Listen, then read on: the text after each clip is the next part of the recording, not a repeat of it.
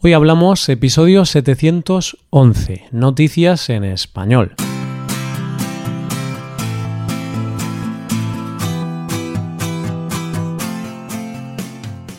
Bienvenido a Hoy Hablamos, el podcast para aprender español cada día. Ya lo sabes, publicamos nuestro podcast de lunes a viernes. Puedes escucharlo en iTunes, en Android o en nuestra página web. Ya sabes que tienes disponible la transcripción de este episodio y una hoja de trabajo en PDF con ejercicios y explicaciones de vocabulario y expresiones. Este contenido solo está disponible para suscriptores premium. Hazte suscriptor premium en hoyhablamos.com. Buenas, oyente, ¿cómo estás? Ya estamos en esa época en la que las tiendas se llenan de disfraces, calabazas y ya todo gira en torno a Halloween o el Día de los Muertos. ¿Eres de los que celebra Halloween? ¿Ya sabes de qué te vas a disfrazar? Mientras lo piensas, vamos a ver las noticias de hoy. Empezaremos con la historia de una indigente. Seguiremos con una casa a la venta muy especial y terminaremos con una estudiante que presentó un trabajo bastante original. Hoy hablamos de noticias en español.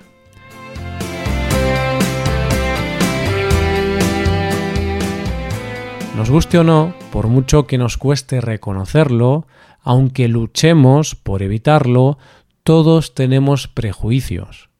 Cada día hay más personas viviendo y pidiendo por las calles, gente que ha perdido su hogar y sea por la razón que sea, a esa gente no le ha quedado más remedio que terminar viviendo en la calle, durmiendo en parques, en cajeros automáticos o en cualquier sitio expuestos a la intemperie y a todo tipo de peligros.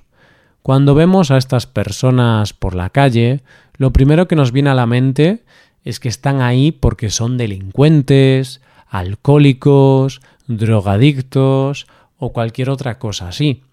Pero lo cierto es que hoy día cualquiera con un poco de mala suerte puede terminar en esa situación. Gente normal, como tú y como yo, que sin haber hecho nada malo, la vida, la mala suerte o las malas decisiones han hecho que termine en esa situación tan terrible.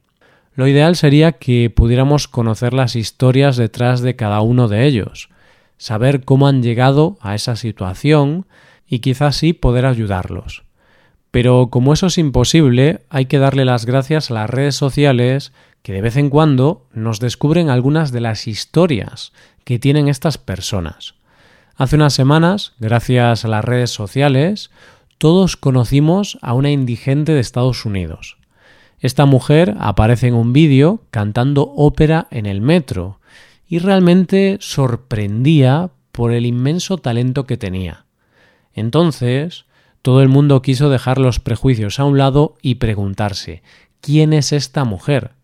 Esa mujer se llama Emily Zamurka es rusa y se mudó a Estados Unidos cuando tenía 24 años y tocaba el piano y el violín. Todo le iba muy bien en Estados Unidos, ya que se ganaba la vida dando clases de piano. Pero en 2005 un giro en su vida hizo que las cosas no fueran tan bien. Emily tenía problemas de hígado y páncreas, por lo que tuvo que ser hospitalizada. Debido a esto, no podía dar las clases que eran su sustento y tuvo que asumir los gastos médicos.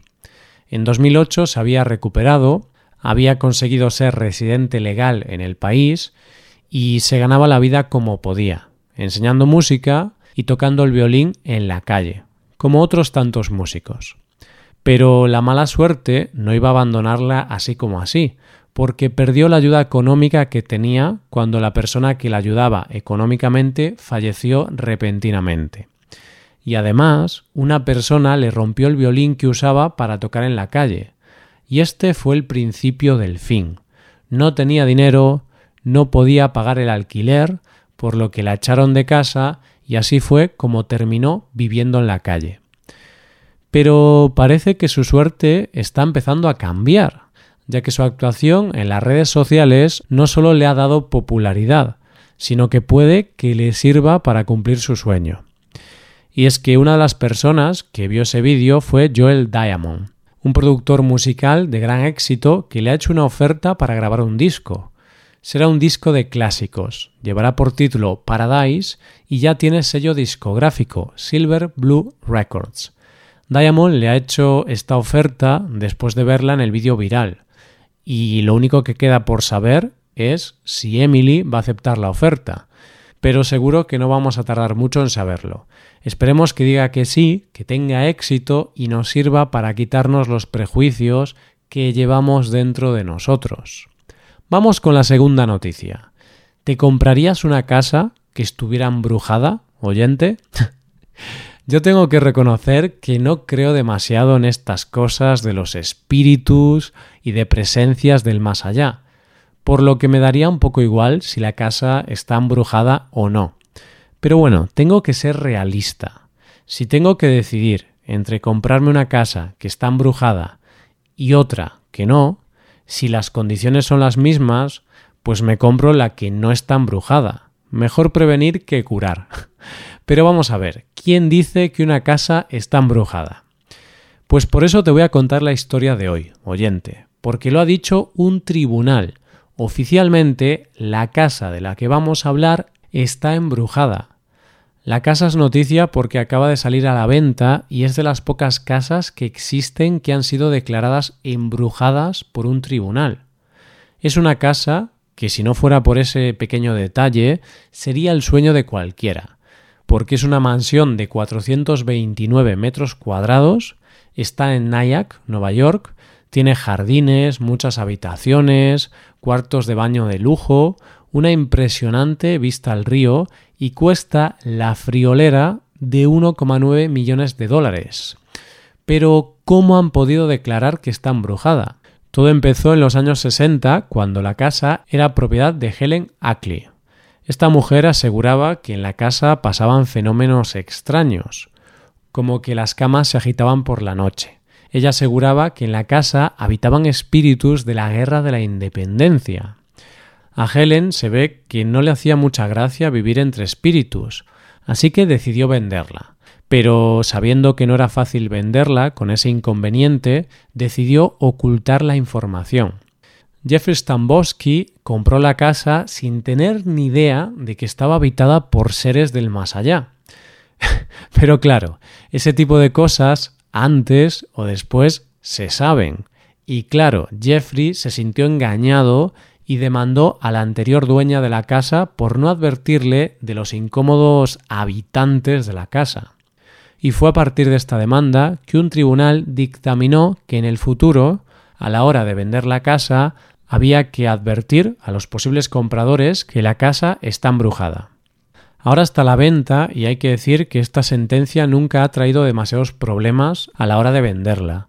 Aunque es cierto que, por el motivo que sea, no es una casa que esté mucho tiempo en manos de los mismos dueños. no me extraña, porque para mí sería difícil dormir en esa casa aunque no pase nada raro.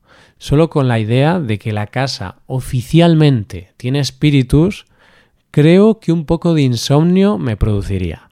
Pero bueno, si te interesa tener una casa diferente, ya sabes, oyente, cómprate una casa embrujada y por lo menos tus noches van a ser interesantes. Llegamos a la última historia de hoy. Hay veces que cuando veo algunas cosas que se estudian por todo el mundo, pienso que mis estudios han sido de los más aburridos que existen. Y no solo yo, porque veo toda la gente que conozco y la mayoría de la gente ha estudiado carreras normales y corrientes, como derecho, empresariales, y el que más diferente ha sido ha estudiado bellas artes o cine. Así que pienso qué aburrida ha sido mi vida estudiantil cuando leo historias como la que te voy a contar ahora. Esta historia trata sobre una universitaria japonesa que cursa una asignatura llamada Historia Ninja. Aimi Haga estudia en la Universidad de Mie, en Japón, y tenía que escribir un trabajo sobre su visita al Museo Ninja Iga-ryu, una de las escuelas ninjas más famosas del país. Y es que esto ya me suena muy raro, oyente, porque para mí eso de los ninjas, visto desde mi punto de vista de occidental, suena algo de ciencia ficción. Vamos, algo que solo pasaría en las películas. El caso es que el profesor les dice lo que dicen muchos profesores, que quiere un buen contenido en el trabajo, pero lo que más va a valorar es la originalidad. Quiere que sus alumnos tiren de imaginación, quiere que se lo ocurren. Amy se toma lo que le dice el profesor muy en serio y empieza a pensar cuál puede ser una manera original de presentar su trabajo sobre ninjas. Y después de mucho pensar, da con la clave. Su originalidad no va a ser lo que cuente en el trabajo, sino cómo lo cuente. Y es que Amy decidió escribir su trabajo con la técnica del aburidasi, que básicamente es una técnica de tinta invisible en la que hay que aplicar calor para ver lo que está escrito. Esta técnica es muy famosa en el mundo ninja. Para crear esta tinta, Amy tuvo que estar durante horas remojando, triturando y exprimiendo semillas de soja. Una vez tuvo la tinta, tuvo que pensar muy bien qué escribir, porque no estaba la cosa como para desperdiciar tinta. Básicamente no se puede escribir, borrar y después volver a escribir. Y además solo se puede hacer en un papel tradicional japonés llamado washi. Una vez tuvo listo su trabajo, se lo presentó al profesor, pero claro, tuvo que dejarle una nota junto al trabajo que ponía caliente el papel, ya que a primera vista lo que Amy estaba presentando era un trabajo en blanco. El profesor, al ver el trabajo y al ver el enorme esfuerzo y la gran originalidad, no pudo hacer otra cosa que ponerle a Amy un sobresaliente, aunque reconoce que no terminó de leer el trabajo. y es que Amy ha cumplido el sueño de todo estudiante, conseguir un sobresaliente entregando un papel en blanco. y esto es todo por hoy. ¿Qué te han parecido las noticias? Puedes dejarnos tus impresiones en nuestra web con esto llegamos al final del episodio. Te recuerdo que en nuestra web puedes mejorar tu español de distintas maneras. Por un lado, puedes hacer clases por Skype con profesores certificados y nativos de España. Y por otro lado, puedes hacerte suscriptor premium para poder acceder a la transcripción y a una hoja de trabajo con cada episodio del podcast. Todo esto lo tienes en hoyhablamos.com. Esto es todo, mañana volvemos con un nuevo episodio de conversación real y sin guion entre dos nativos. Lo dicho, nos vemos en el episodio de mañana. Pasa un buen día, hasta mañana.